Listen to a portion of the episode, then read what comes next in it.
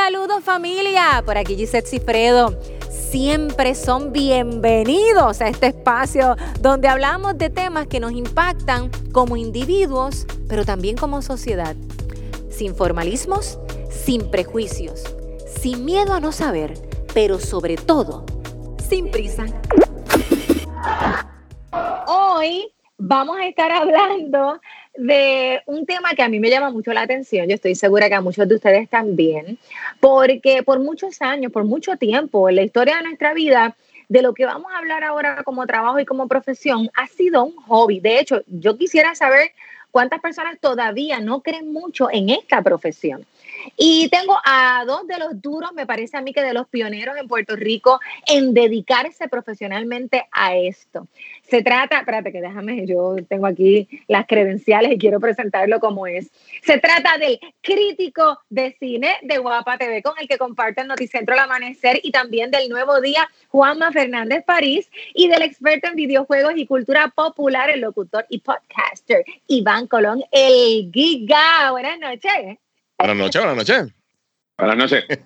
Eh, gracias por estar aquí a ambos y gracias por decir que sí. Seguro, siempre, siempre. Vamos a hacer la pregunta de los 64 mil chavitos. ¿Ok? la pregunta es: ¿Cuál es el trabajo de un crítico, en tu caso, Juanma, de cine y en el caso del Giga de tecnología y de, de videojuegos. Y comienzo contigo, Juanma. ¿Cuál es el trabajo?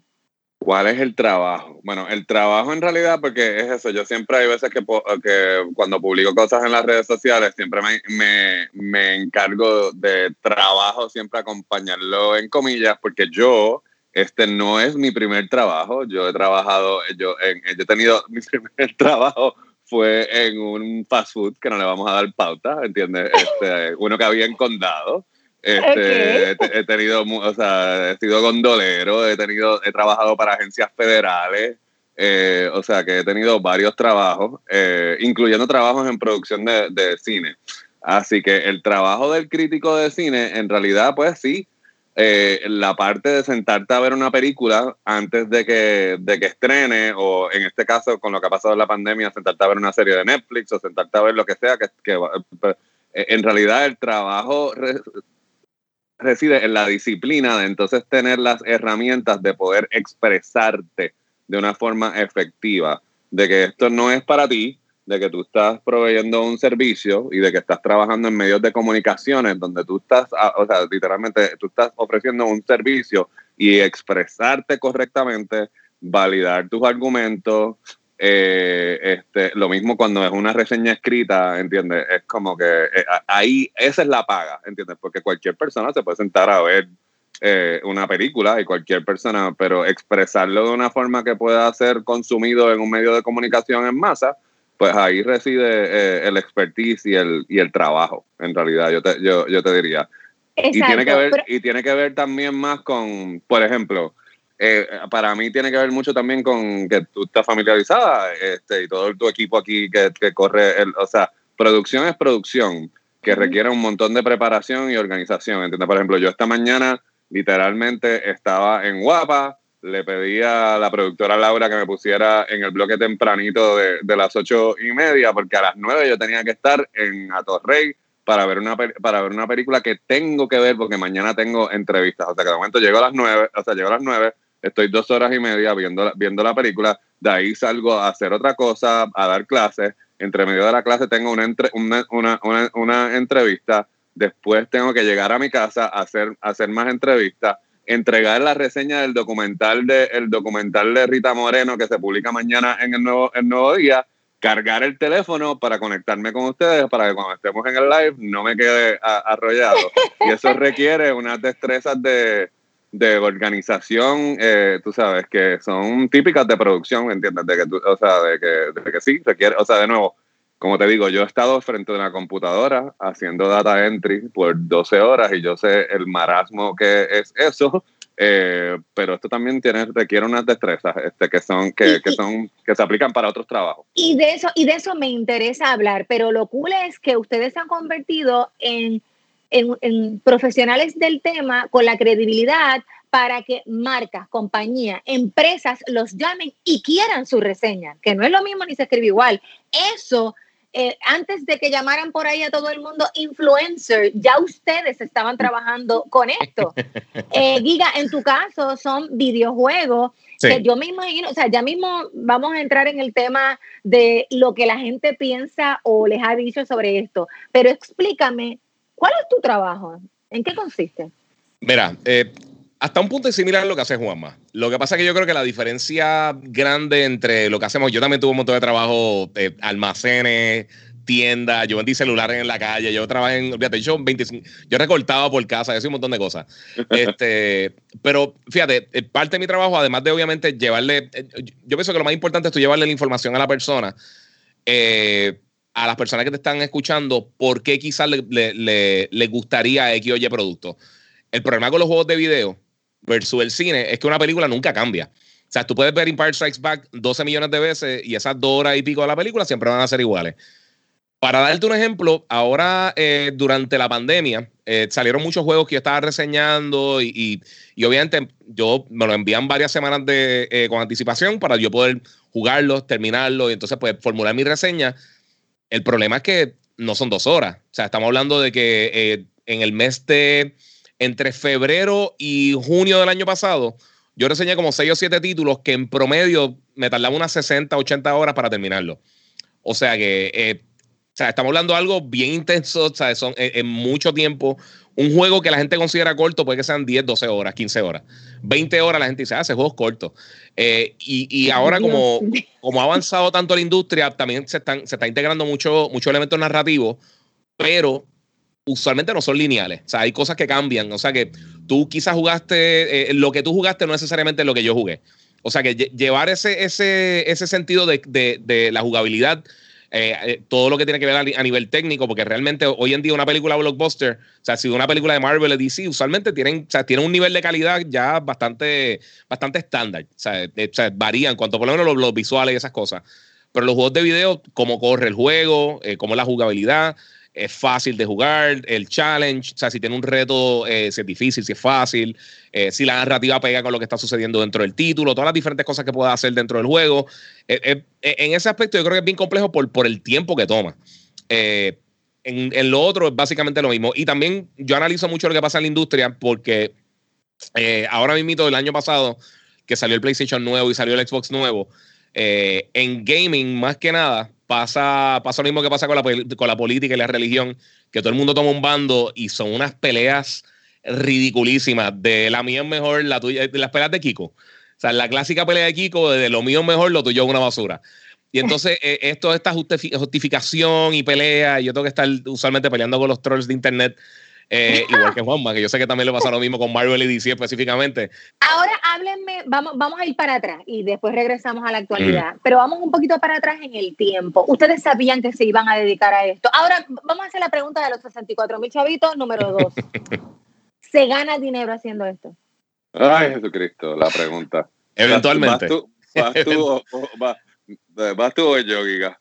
Ah, pues como tú quieras. Entonces, con pues. tira la peseta. No, bueno, yo lo que te puedo decir es que es precisamente hay un poco de desinformación de, o sea, porque si todo el mundo tiene, como te dije, todo el mundo puede tener una opinión y todo el mundo eh, habla de cine, es un tema que, o sea, que no es elitista, de hecho, e, eso es parte de lo que a mí me encanta del séptimo arte, que es accesible a todo el mundo, de todo tipo de cosas, o sea, eso es parte de lo que a mí me, me, me gusta pero no todo el mundo tiene las herramientas, como te digo, para escribir, para expresarse. Así que ahí está, de momento, con la proliferación de, de las redes sociales, empezó a tergiversarse un poco lo que es una crítica de cine, ¿entiendes? Es como que de momento tú escribes tres oraciones en un tweet y eso es tu reseña y eres, y eres crítico y eres crítico de cine en los otros días, tú sabes que el algoritmo de Instagram escucha las conversaciones que uno tiene y te salen cosas en el feed.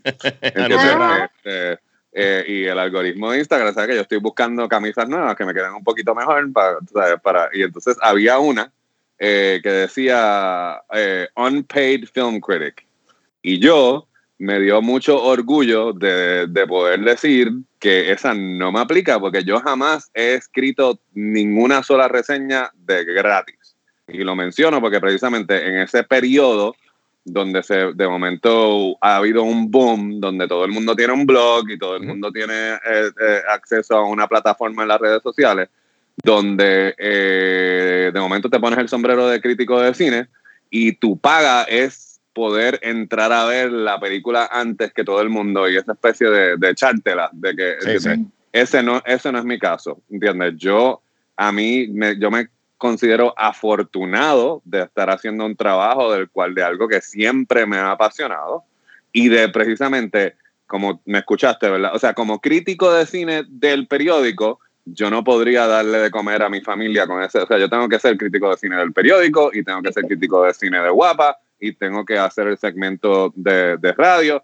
y tengo que dar clases y tengo que y tengo que trabajar en otras cosas y con eso pues he podido eh, echar hacia adelante eh, y estar unido a la clase media puertorriqueña. Este, a la clase trabajadora. Con, la clase trabajadora puertorriqueña, con muchos trabajos, agradecido de que todos están de alguna forma conectados con algo que me ha apasionado desde que tengo, mi primera memoria es estar en un cine, o sea, yo, yo tengo una memoria de estar en el car seat del volky de mis papás, regresando de Laguna Gardens, del UA 150, por la marginal donde está la, la, la Valdoriotti, donde está la TAR.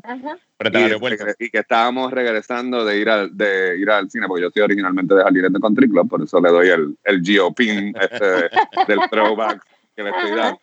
Eh, y esa es mi primera. Ahora, eh, y yo estaba acusando ahorita de que el Giga era el que nos iba a callar y soy yo el que no lo deja hablar. Anyway, para cerrar, este, eh, yo no sabía, o sea, yo no sabía, yo te tengo que decir que por alguna razón consta lo que parece que yo era como que un nerd como el libro. Yo la pasé muy bien en la escuela superior y de momento por alguna razón yo no sabía, yo como que la noción de que la escuela superior se iba a acabar, eso como que yo no lo sabía y de momento llegamos a 11 y estaba todo el mundo hablando de los college boards y de lo que iban a hacer y yo, yo no me pensaba que iba a ser Ferris Bueller Forever, ¿entiendes? Es como que yo no había visualizado mi vida fuera de, de, la, de la high. Y de momento, en un, en un pánico, yo dije, bueno, pues ok, pues a mí me gustan las películas y me gusta escribir, ok, pues crítico de cine. Pero la realidad, o sea, fue, fue un pensamiento como que, que pasó, ¿entiendes? Pero después, cuando yo entré a la universidad, yo decidí que lo que yo quería era estudiar producción ¿entiendes? Y me fui y, y, y, estudié para eso. Yo tengo una maestría en producción de cine y en California. O sea que también hasta cierto punto eh, mi perspectiva es de, yo siempre digo, yo soy un doble agente, porque yo, siempre se dice, critica al que no puede.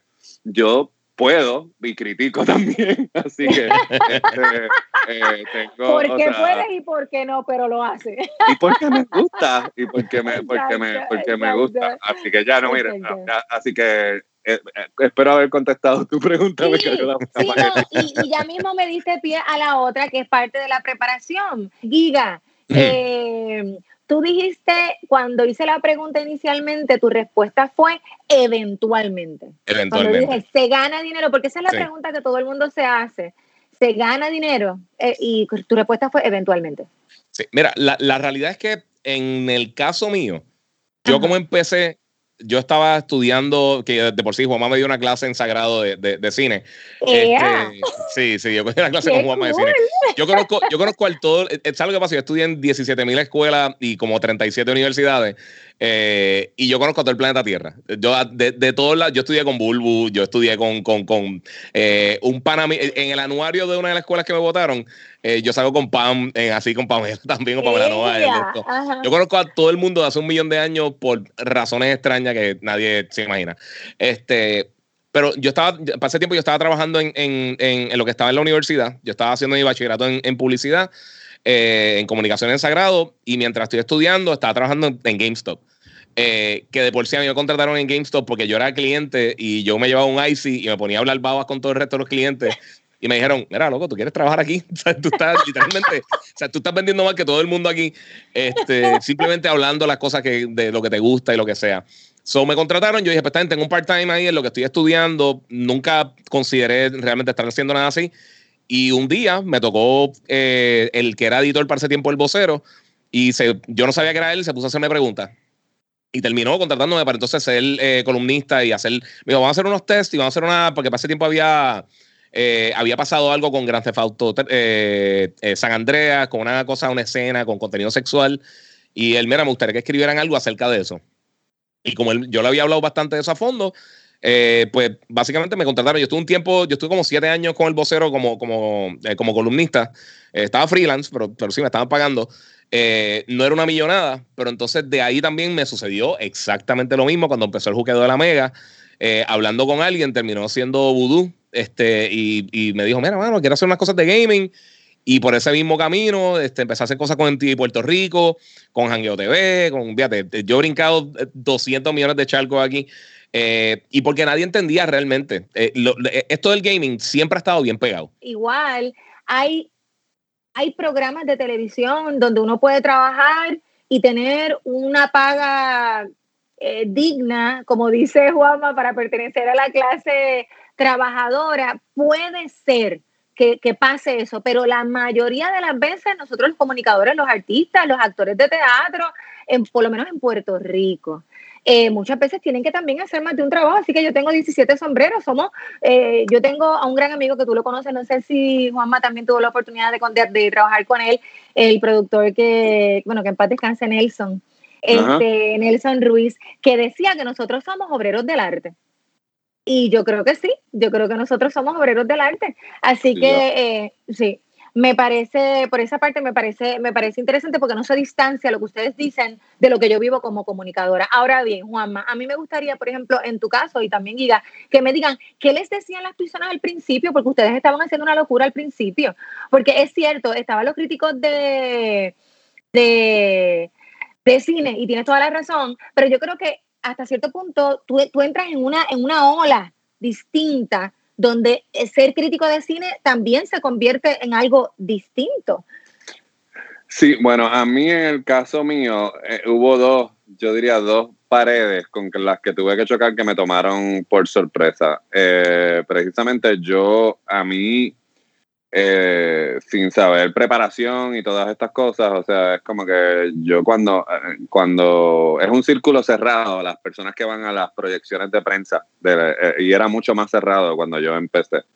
Y entonces pues había esta noción de cuando yo empecé a ir, que como yo era un muchachito de, en aquel momento, donde no había todo este gris y sea, todas estas cosas hace 20 años atrás, este, yo era precisamente un muchachito de 26, 27 años. Y entonces, pues tú sabes, Babyface también. Y entonces es como que de momento no voy a mencionar quién, pero entonces yo, a mí se me decía, la gente que me leía, que se tomaba la molestia de leer las reseñas en el Nuevo Día, se me decía que, yo me, que ellos se imaginaban a alguien mayor hablando, porque yo hacía, obviamente, como te digo, yo tengo un bachillerato en comunicaciones, donde cogí todas las clases en énfasis en periodismo y de cine. Después de eso me fui a hacer clases de producción en workshops en, Nueva York, hice workshops en NYU y en el New York Film Academy. Y después de ahí, pues me fui a California, donde hice mi maestría en producción de, de cine. Y por tres, cuatro años, yo viví, en yo viví en Los Ángeles seis años total, y me quedé haciendo todo tipo de trabajo en diferentes posiciones de, de producción. Eh, desde todo, desde ser el que le pasaba con Cleaner al ser y repartía las botellas, hasta ser asistente de, de dirección y trabajar en producciones independientes. Eh, así que había como que esta noción de que porque eres joven, que supongo que es algo que enfrentas muchas personas en diferentes trabajos, de que, de, por que juventud implica falta de preparación, ¿entiendes? Es como que, y hubo una persona establecida que cuando leyó algo, ay, tú sabes de, de... Yo hice una referencia a algo del cine silente, eh, y entonces era como que el comentar, la pullita, como que, ah, tú sabes de fulano de tal, como si yo me hubiera levantado un día y hubiera decidido que voy a hacer esto porque, porque suena cool, ¿entiendes? Y no tuviera ningún tipo de, de, de preparación. Así que esa fue una. La otra, que me cuentan las malas lenguas también, de, de que había un profesor en, en Copu, eh, que no sé si está dando clases ahí todavía o no, este, que cogía mis reseñas y alegaba de que yo era una herramienta de publicidad de, los estudios. ¿Entiendes? precisamente porque también hay esta noción con el cine, por ejemplo, está la escuela de cine comercial de Hollywood, es una basofia y no hay arte en eso. El arte de verdad está en, otro tipo de cine, que es el cine independiente y el cine europeo y el cine extranjero. Y la realidad del caso es que hay arte en todas las manifestaciones del cine. Pasa lo siguiente, cuando yo empiezo en el nuevo día, como todavía el señor Luis Treyes todavía estaba ejerciendo como crítico de cine, a él le daban las películas de Fine Arts y a mí me daban las películas de, estreno comercial y así fue que yo, yo empecé. Entonces, pues obviamente todas las que ellos reseñaban, pues eran las comerciales y decir que tal película, o sea, por ejemplo, a mí me cayeron chinches el año que yo puse en mi en mis mejores 10 películas, yo puse yo puse a 300 como mi película número uno, ¿entiendes? Porque se supone que tú sabes que tiene que ser una película como yo digo, la mortalidad del cangrejo, que, o de la, o sea, bien, con un mensaje social, y la realidad del caso es que hay arte en todo tipo de género, y, e, y, ese año para mí, la que movió el medio audiovisual que yo evalúo hacia el frente fue esa película, específicamente ese, e, ese año. Juanma, pero quiero que sepas algo, ¿ves? Es que hay tanto paralelismo, porque a nosotros nos pasa igual como comunicadora para muchas personas a lo mejor hacer una entrevista a cierto a X artista es menos importante que hacérsela a una figura política, por ejemplo. Y no, igual lo mismo, yo no subestimo a absolutamente nadie que se siente frente a mí para tener una conversación, pero a nadie. Para mí toda persona que se, que se siente frente a mí, con quien yo voy a tener una conversación como presentadora o como comunicadora o como entrevistadora, merece mi atención, sobre todo si se dedica en el medio, esté empezando o sea como sea, porque el éxito ¿verdad? también es relativo y eso es una conversación filosófica que posiblemente no vamos a tener. para otra, para otra, pero lo que sí te iba a decir también, lo que sí te iba a decir para que llegues al giga, pero o sea, precisamente eh, en momentos como María o en momentos como las elecciones, tú sabes, o en momentos, tú sabes, es como que a mí también, o sea, he tenido perspectiva, ¿entiendes? Como que espérate, ok, es como que hay cosas más grandes sucediendo. O sea, yo, entiendo tu punto, pero lo que te quiero decir es como que hay veces, o sea, durante la, o sea, durante la pandemia, es como que, que yo estoy contribuyendo. Yo dije, bueno, pues ok, eh, dar recomendaciones a gente que necesita despejarse, ¿entiendes? Es como que necesita algo para su salud, su salud mental y podrás ver que yo cogí todos los días en mis redes sociales, daba dos recomendaciones, ¿entiendes? Y entonces, ah, pues eso es, como que quizás no es tan importante como la persona que estaba cubriendo las conferencias, de nuevo, importante como las personas que estaban cubriendo las conferencias de prensa de la gobernadora y dando los informes de COVID, pero sí contribuye a algo que el público necesita, ¿entiendes? Eh, así que sí, tú sabes que eh, esto es toda una geografía dentro de las comunicaciones, pero todos estamos colgando del mismo árbol. exacto, y que no tiene por qué competir, porque yo nunca lo voy a entender, no tiene por qué competir. Unas cosas responden a unas necesidades y otras a otras. Y si tú te sientas a hablar con cualquier psicólogo, te va a decir que el arte, el entretenimiento y la recreación no son lujos, no son boberías, son necesidades. O sea, que es algo bien interesante. Así que me encanta el, el, el aspecto que traes. Entonces, este, Giga, recibiste críticas al principio, eras un loco y, y la gente decía, ¿y a qué se dedica este? ¿Qué va a hacer con ese manganzón? ¿Qué va a hacer con su vida? Eh, mira, la, gente, yo me acuerdo, la gente me decía, ah, pero ¿por qué no te buscas un trabajo de verdad? Eh, eso es lo que hace estar jugando jueguitos y cosas. Y yo, loco, yo estoy seguro que trabajo más que tú. o sea, yo, eh, yo tengo un horario bien, bien, o sea, bien troncado realmente que, que por ejemplo, hoy, eh, obviamente estoy haciendo esta entrevista contigo, yo tengo que grabar después el programa de televisión. Tengo tres cosas que no puedo mencionar ahora mismo que, que estoy reseñando, que, que tengo que uh. preparar, eh, preparar las reseñas por una fecha específica. Eh, hay, hay, un montón de cosas realmente que uno tiene que hacer. yo hago el libreto del programa de televisión y hago todas las cosas. Obviamente yo también estoy haciendo ahora los podcasts. Y yo, o sea, yo los podcasts míos los hago hace dos horas, dos horas y media, tres horas.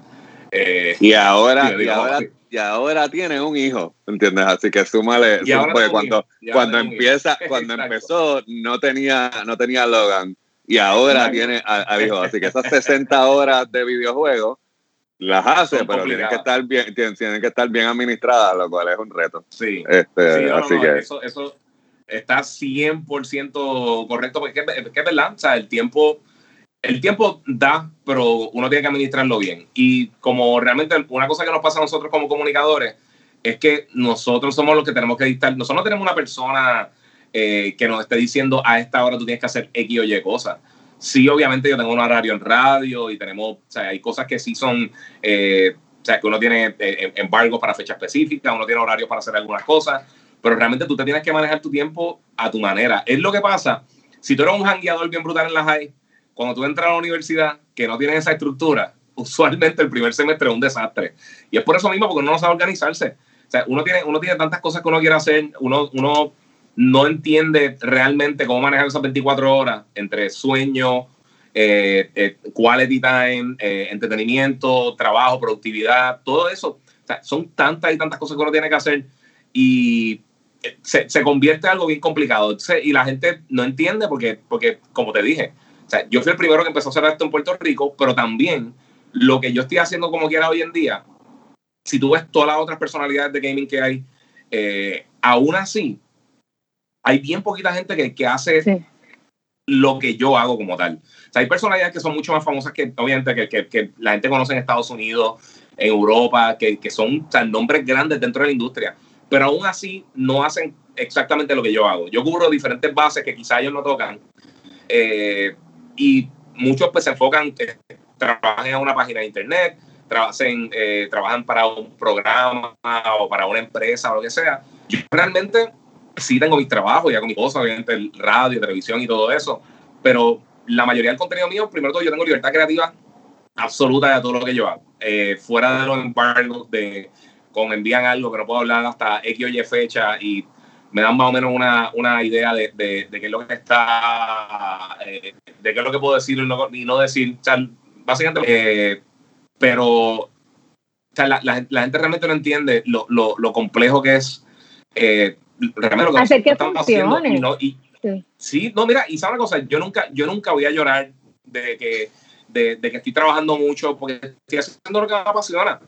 Bueno, Juanma, eh, yo quisiera, ahora mismo, por ejemplo, nos escribe alguien que dice, eh, espérate, era sobre su hija, dice, Giselle, me encanta el tema, mi hija es una artista en anime, lo estoy diciendo bien, ¿verdad? O anime. Anime. anime. Ajá anime y temas para videojuegos. Quiero que haga un bachillerato dual porque sé que hay competencia.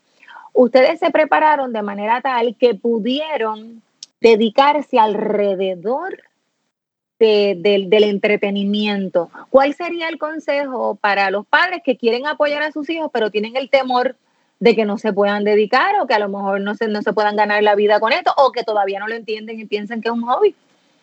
Pues fíjate, yo no quiero ser hipócrita, ¿entiendes? Porque, porque por ejemplo, eh, yo soy crítico de cine eh, y como te dije, o sea, que es una profesión, lo que, todo lo que hemos hablado, pero entonces tengo un, yo tengo gemelos y uno de ellos eh, ha mencionado YouTube y YouTuber, ¿entiendes? Es como que entonces a mí eso me de momento me dio como con pánico porque yo no sé tú sabes, como que no sé cuál es la viabilidad económica de, eso, ¿entiendes? Es como que, así que lo que sí te puedo decir es que sí hay mucha competencia y hay mucha, plata, hay mucha plataforma, pero una educación eh, completa y no especializada, o sea, porque es que eso fue lo que yo hice, yo, cogí, yo tuve una educación completa y después me fui a, especializarme.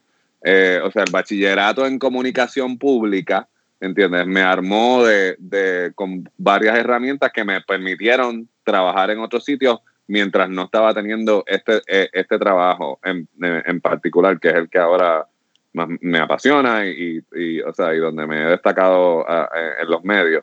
Así que yo recomendaría eso, o sea, de que, de que eh, mientras más amplia sea tu educación, más herramientas tienes para, para nutrir en lo que te vas a especializar. ¿entiendes? Es como que, así que es una, o sea, yo sé que eso suena como que, en un, que estoy como un bumper sticker o una galletita de Fortune Cookie que no estoy haciendo específico, pero, o sea, sí, yo lo que siento es, eh, o sea, porque es eso, yo, no hice el yo no hice el bachillerato como que para tener algo en que caerme para atrás, ¿entiendes? Yo he usado mi bachillerato, ¿entiendes? Yo he usado mi bachillerato en diferentes empleos, en diferentes etapas y todavía lo estoy, todavía estoy usando las herramientas de, pero sí, pero eventualmente, o sea, eso es lo que yo, el consejo que yo daría es no ir directo a la especialización. O sea, es como que sí, aunque parezca que no, esos dos años de humanidades, de ciencias sociales, de, tú sabes, de la Iliada y de, todas todas esas cosas, eventualmente te van a nutrir y te van a dar, eh, o sea,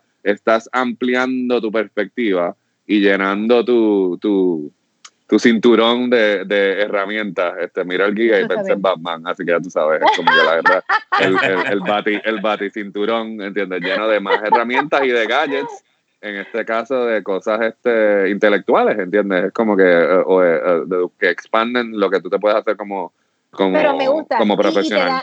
Y te, da, unos valores, sin duda alguna, una ética, unos valores. Yo o sea, estoy totalmente de acuerdo. En su caso, este Giga, eh, por favor, quiero, quiero rescatarlo. Retomar, sí, el momento. Exacto, que, que, nos dejaste a todos momentos de suspenso. Y eso fue como una película, eso fue como, la, como Forrest Gump y lo más importante que yo aprendí en Vietnam y se va el, el micrófono y no escuchamos qué fue lo que aprendió en Vietnam. Pues le pasó eso, pues. Eso es una. Y lo otro es, eh, no sé si escuchaste, eh, a esos padres que están inquietos eh, con sus hijos porque a lo mejor les están dejando saber. Lo de YouTube es otro mundo, es verdad lo que dice Juanma, hay que entenderlo bien, pero bueno, que se quieran dedicar a lo que ustedes hacen, quizás ahí podemos aconsejarles. Ok, eh, pues mira, para terminar lo que estaba hablando ahorita, lo del wow moment, eh, como te dije, yo me crié con todo esto Star Wars, eh, todo lo que tiene que ver con, con, cultura popular, superhéroes, todas estas cosas, Lord of the Rings, todo eso, yo me crié con todo eso. Y cuando ya yo estaba trabajando en los medios de comunicación y por primera vez realmente escribí una columna acerca de, de uno de unas propiedades nuevas que iban a llegar de, de Superman y Batman y Spider-Man, yo dije, ya, o sea, yo estoy mencionando a Spider-Man y a Batman eh, de una manera seria en los medios de comunicación, que eso es algo que realmente no pasaba en esos tiempos. Eh, levitado, mi gente. Este, y en todos los en todos este, pues, sí. Conspirando en contra del internet. Iván está de nuevo. No queremos, no quieren dejar escucharlo. No sé. Ok, pero, pero, sí, pero fue un, o sea, si te estoy entendiendo bien, fue ese wow moment o ese aha moment que te hizo eh, comprender que aunque se escuchaba algo ligero, tú estabas haciendo algo serio. sí, ese, sí, fue? Sí, eh, Ajá. sí eh, y es que pues, el, gaming también siempre ha sido así. que eso, ese era mi punto original, que el gaming se reconocía como algo para niños, como para como un juguete. O sea, no era, no era, mucha gente no lo veía como como entretenimiento, como lo que es.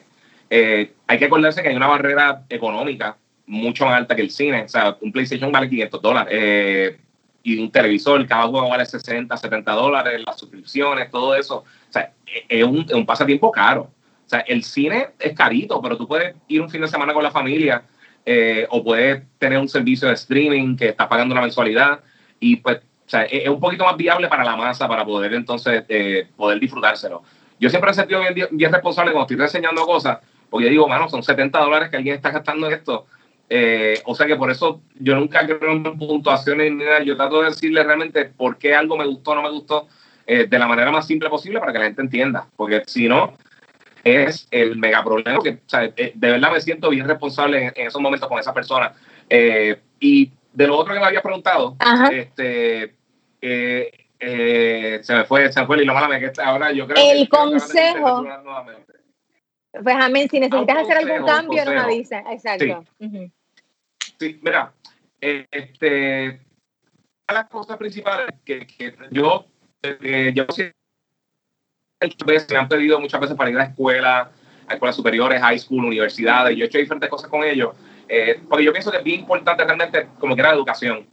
Hoy en día yo sé que todo el mundo quiere ser influencer, todo el mundo quiere ser youtuber, todo el mundo quiere ser famoso y todo el mundo quiere tener 25 mil cosas que, que, eh, que lo ayude a simplemente a, ser famoso. Eh, una cosa que yo siempre digo a todo el mundo es, mira, primero todo sé tú y segundo, ser famoso en automático. Tú puedes tener todos los recursos del mundo y, y la fama, eh, que es lo que mucha gente busca. Eh, no es lo que uno debería buscar. O sea, eh, yo creo que esa es la búsqueda equivocada en este tipo de cosas. si tú vas buscando ser famoso, específicamente te quieres tirar de pecho para, para justamente no va a funcionar porque la gente se da cuenta cuando you're trying too hard, cuando te estás esforzando demasiado para hacer algo que tú no eres. Eh, y ahí yo creo que se, se porque muchas personas no son exitosas haciendo este tipo de cosas. No tienen, no tienen la personalidad, no tienen la, la confianza de la gente de, mira, ¿sabes qué? Tenemos eh, que lo que yo te estoy diciendo, ¿por qué tú confías en lo que yo te digo? Eh, es, es, algo de verdad que es bien curioso porque, porque yo siempre le sugiero a la gente, mira, estudia. O sea, yo, yo no terminé, yo nunca trabajé publicidad realmente, pero si estamos por acá, vamos a ver si puedo juntarme, estoy por otro lado. Este, Ahí estamos. Perfecto. ¡Eso! Ahora sí, ahora sí. Ok, regresamos a la, a la era. Ya, salimos de la era de piedra. ok, ahora sí. Pues yo siempre le digo, le digo a los estudiantes, le digo a los niños, le he dicho a mis sobrinos, amistades, familiares, a todo el mundo, mira, estudia. ¿sabes? Porque muchas de las cosas que yo estudié en publicidad, yo terminé de, eh, eh, de estudiar publicidad después de que ya yo estaba trabajando en los medios. Uno, porque yo dije, llevo un millón de años, porque realmente cuando entré a la universidad, yo era vacilón eh, 101. Eh, y también cuando entré a los medios de comunicación al principio. Pero en un momento yo dije, mira, ¿sabes qué? Quiero terminar y estoy sacando un montón de herramientas que me están ayudando para estudiar. Y desafortunadamente, específicamente con el gaming, uno de los problemas que hay es que la gente no sabe qué es lo que quiere estudiar. La gente tiene una idea errónea de todo esto. Eh, si tú quieres hacer lo que yo hago, te sugiero que estudies 100%. ¿Quieres ser un pro gamer? Eso es súper difícil. Eso es como llegar al NBA. Porque hay tanta y tanta y tanta competencia y hay un nivel de talento impresionante que no todo el mundo va a llegar. O sea, tú ves estos, estos chamacos que juegan a ese Fortnite y ganan millones de dólares, pero ¿cuánta gente son esos? O sea, ¿cuántos son realmente de todas las personas? Mira cuántos canales de YouTube hay y mira a alguien como Ryan. ¿Sabes quién es Ryan? Tú tienes que saber quién es Ryan. Claro. Tú has visto cuánto gana Ryan al año, ¿verdad? ¿Tú, ¿tú Bueno, viste cuánto ganó el año pasado? una- no, el año pasado no. Creo que fueron 24 millones. Porque yo me quedé en los primeros milloncitos que él hizo. No, el año pasado él fue la persona, la personalidad que más dinero ganó en, en, ¡Wow! en, en YouTube y creo que fueron 22, 24 millones de dólares. O sea que Juanma Juanma. Yo lo que quiero decir es, o sea, porque, o sea, yo entiendo precisamente de lo que está, lo que está, porque no, no es que quiero sonar como que lo estoy contradiciendo, pero, por ejemplo, eh, precisamente hay tantos obstáculos, ¿entiendes? Es como que, que es lo que está diciendo el Giga. Lo que importante es que, que, que la razón por la cual tú embarques en la jornada de lo que sea que vaya a ser tu profesión, ¿entiendes? Que sea algo que genuinamente te apasione y que eso sea, eh, que eso sea lo que motiva la búsqueda. Porque los millones y la fama, puede que sí, puede que, puede, puede, puede que no. Aún así, ¿entiendes? Que es algo que eh, eh, eh, precisamente a mí a veces me vuela la cabeza las cosas, las oportunidades que yo he tenido. O sea, yo literalmente me siento bendecido y con una suerte extraordinaria de que yo soy de, de nuevo, de lo que te venden, de esta isla chiquitita del Caribe, pequeñita. Sí, pero yo literalmente, de- literalmente yo, siendo de esta, de esta isla, yo he podido reducir el espacio Entre las personas que crearon el arte que me inspiraron de, de niño y que, que fomentaron esa pasión. Yo literalmente he podido interactuar, mirar, o sea, directamente con, esas con, con, con, con esas personas. Entonces, eso suena, a veces, eso suena tan imposible, ¿entiendes? Eso suena tan imposible que la misma gente, una de las cosas que se, que se me ha acusado siempre es de que las entrevistas son montadas y de que yo no estoy hablando con esas personas, que es imposible, Qué porque suena como, Sí, Sí, sí. porque suena Ay, como algo que, no- que- que- Ay, o sea, sí. como suena como algo que se supone que no debe suceder. ¿Entiendes? Tú me, tú me ves a mí eh, eh, haciendo compras en el supermercado y sí, quizás hace tres, tres horas atrás pues estaba hablando con Jennifer López y estas dos cosas como que chocan, ¿entiendes? Porque se supone que una vez tú estés con los famosos, pues eh, la- está esta noción de que, de que te, es como que eres elegido y te, y te subes a la estrata y los, y los mortales No, no, quedan no. Y, y- caminas para y es como si, si la chequera, la cuenta de banco, ya automáticamente Sí, se convirtiera no, en la de Jennifer López. Sí, No, no, ese es el problema, que los chavos se quedan sí. los chavos se quedan con ella. yo, yo regreso a, Oye, a, a usar este, o sea que la- lo por ejemplo, para cerrar, por ejemplo, ah, yo no sabía que yo iba a hacer esto, pero si hablas con cualquier persona que, que fue a high school conmigo, yo tenía un, yo toda la vida, desde los ocho años, he tenido un coco con Michelle Pfeiffer, que es una cosa grave, ¿entiendes? De Grave. Y entonces cuando yo tenía 14, que es la edad que tienen mis hijos ahora, Michelle Pfeiffer tenía, era una señora mayor de 31 años, nadie se Mírate, sienta mal. Y entonces, no, por eso te digo, entonces a mí me tripeaban, a mí me tripeaban, mis compañeros de 14 años decían, ¿y qué tú quieres con esa, qué es lo que tú quieres con esa vieja? ¿Entiendes? Porque para los, una persona de 14 años, 31 es viejo, prepárense, chicos. Sí, sí, Nos llega todo. Sí. Este, yo estoy a 3 de los 50, gracias. Pero anyway, eh, el punto es de que yo en ese momento yo dije, yo no quiero su autógrafo, yo lo que quiero es tener una conversación con ella.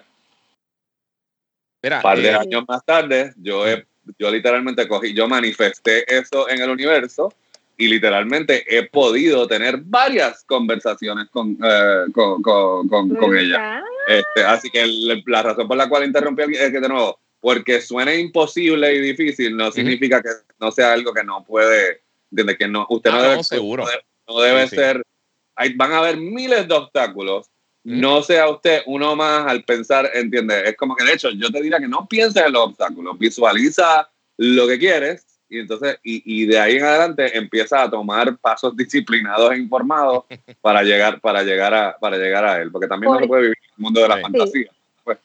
eh, quizás lo que a lo- la unión de los pensamientos de ambos puede ser que hay muchas formas de llegar, pero no todo el mundo va a ser el, o sea, porque yo estoy segura lo- que el, a lo No todo el mundo va a ser el de rock.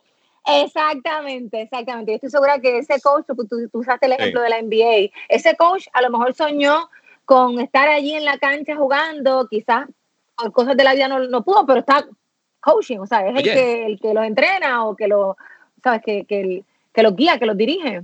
Mira, yo, yo soy bien fan de San Antonio, los Spurs. Greg Popovich, mucha gente lo considera que es el mejor, uno de los mejores coaches de la historia. Él no dio pie con bola para jugar en el NBA como jugador. Él quería ser jugador, terminó siendo coach. Y es uno de los mejores de la historia. Pero una cosa que quería, que quería tocar, eh, que va junto con lo que, con lo que yo dije ahorita y lo que dijo Juanma.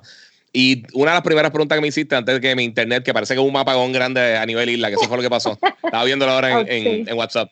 Este, pero una de las cosas principales que, que yo creo que es la idea que uno debería tener cuando uno está haciendo este tipo de cosas no tradicional. El comediante Dave Chappelle, yo soy súper fan de él. Desde, que empezó, desde que era chamaco, a mí me gustaba mucho el stand-up de él. Yo pienso que era una persona brillante.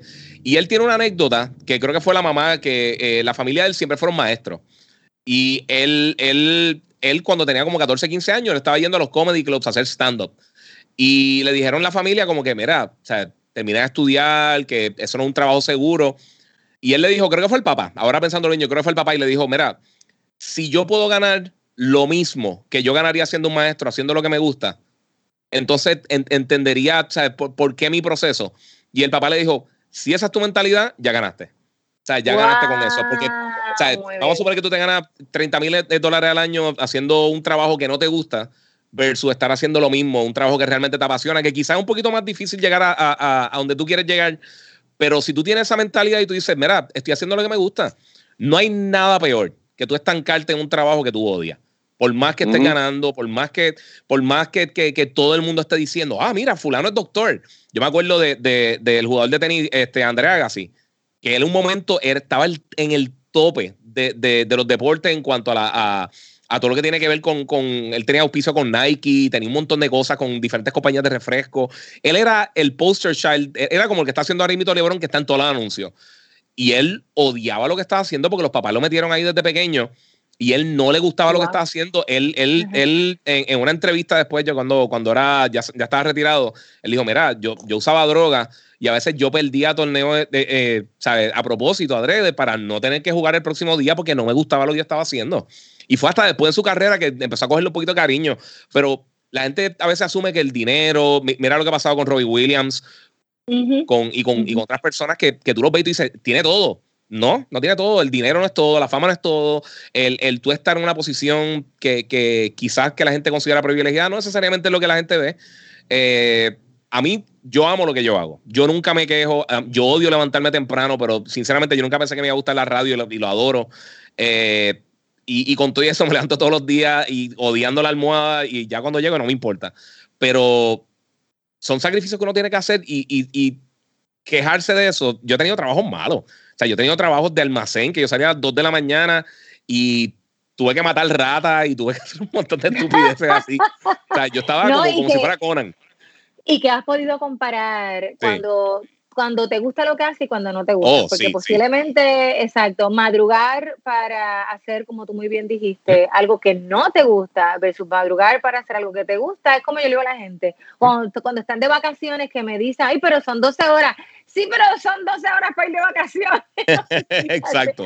O, por Exacto, ejemplo, exacto. qué sé yo, de repente, nosotros que vivimos, ¿verdad? En, en- en donde vivimos, ¿no? Pero no es lo mismo que tú mires para el techo de vacaciones en un lugar diferente a que mires para el techo en tu casa, no es lo mismo. Así que yo creo que tiene que agradecerlo. Algo que no quiero que se me, se me escape Ah. y, y un poco antes de concluir con, con esta conversación que me fascina, eh, quiero preguntarles las veces que les ha tocado, eh, porque también les ha tocado cosas que no les gusta. Entonces, ¿cómo manejamos la crítica cuando no es positiva, cuando no es que tienen para darle todos los puntos, cuando no es la recomendación de la vida? ¿Cómo lo manejan? Giga. Mira, yo personalmente eh, escojo bastante eh, eh, lo que yo voy a reseñar. Y como yo conozco la industria, ya yo, ya yo de ver los primeros trailers de los juegos, yo digo, eso tiene posibilidad de ser bueno, puede que sea mejor, puede que sea peor, lo que sea.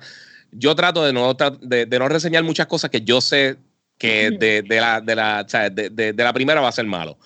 Cuando sí son malos, yo trato de, yo entiendo que nadie quiere hacer un producto malo, esto pasa también en el cine, nadie, nadie sale para hacer una película mala o hacer un juego malo.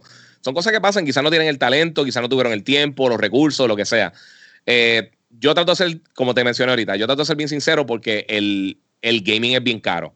Y recientemente salió un juego que fue un estudio pequeño, eh, lo hicieron 20 personas. Biomutant, lo voy a tirar al medio porque en verdad el juego está malísimo. Este, pero lo reseñé y mucha gente está preguntando, mira, ¿qué pensaste de Biomutant? Y yo digo, yo no lo puedo recomendar. Y la gente, ah, pero es un estudio pequeño. Y yo, sí, pero sabe una cosa, eh, entiendo todo eso. Y yo, y yo he visto otros estudios pequeños que hacen trabajo excelente. Pero si una persona sale con sus únicos 60 dólares y el único, ese es su único pasatiempo para eh, el trabajo pesado que tiene todo el tiempo y de repente tú, tú, tú lo impulsaste a gastar 60 dólares porque lo- para los gustos los colores, pero hay cosas que son Ajá. malas y son malas.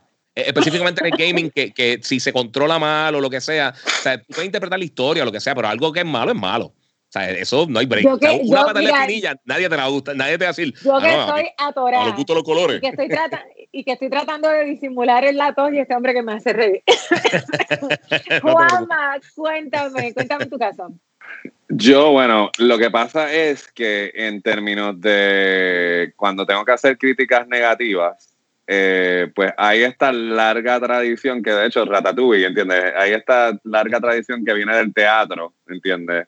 De el crítico, el crítico, sea de teatro, de cine, de literatura, como equivalente de, de, de tirar veneno, ¿entiendes? Eh, eh, tú sabes, de que entonces, y yo lo que pasa es que al igual que el giga, o sea, yo quizás no estoy pensando en la economía de la persona que me está leyendo, pero yo lo que pienso es precisamente eh, la reseña que estoy escribiendo, cuando me siento en el sofá con Mónica o con Gelpi en Guapa, ¿entiendes?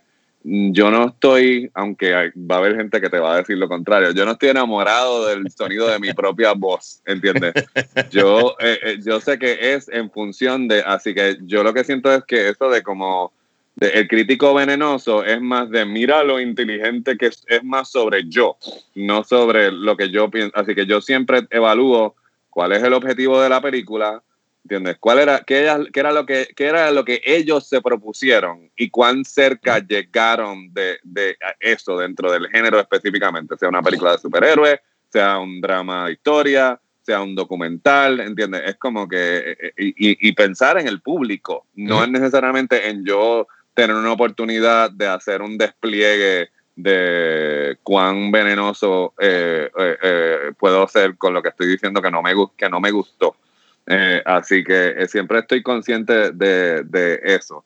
Ahora, por ejemplo, este, las que son bien, bien, bien, bien difíciles, ¿entiendes? Precisamente como alguien que sí hizo su propia película y sí estrenó una película en un lugar donde no hay industria y donde es extremadamente difícil, ¿entiendes? Y es eso, yo si hay algo que a mí me, y perdona, voy a soltar una palabrota, ¿entiendes? Si hay algo que a mí me saca fuera, de- podemos hablar de cine y tú me puedes decir, ¿te gustó? o no te gustó y me encanta poder hablar. Y no es que tú tienes que opinar igual que yo, no me gusta. Si no te gustó, yo estoy dispuesto a escuchar que tú me digas la que yo pienso que es la mejor porque tú piensas que es la peor y podemos hablar.